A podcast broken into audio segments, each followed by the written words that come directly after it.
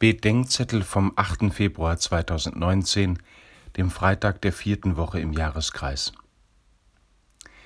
Ein Fest am Hofe des Herodes. Die Tochter seiner Geliebten tanzt und darf sich vom König etwas wünschen. Den Kopf des Täufers Johannes.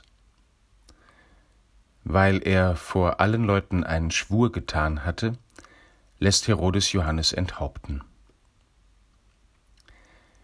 Wenn wir sagen, jemand verliert sein Gesicht, dann meinen wir nicht Augen, Mund und Nase, sondern sein Ansehen bei den Menschen.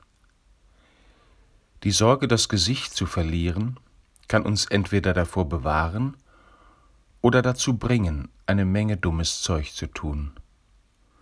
Schlimm wird's, wenn wir versuchen, das falsche Bild aufrecht zu erhalten, das sich andere von uns gemacht oder wir ihnen gegeben haben.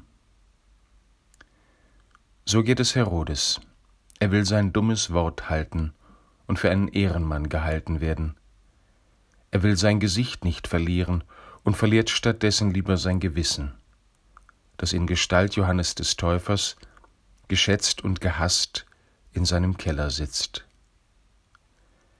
Das kann der schmerzvollste und zugleich glücklichste Moment im Leben eines Menschen sein, dass er sein Gesicht verliert, damit das wahre Gesicht zum Vorschein kommt, das sich sehen lässt und sich anschauen lässt von den Menschen und von Gott, und Gott sich diesem Angesicht zeigen kann.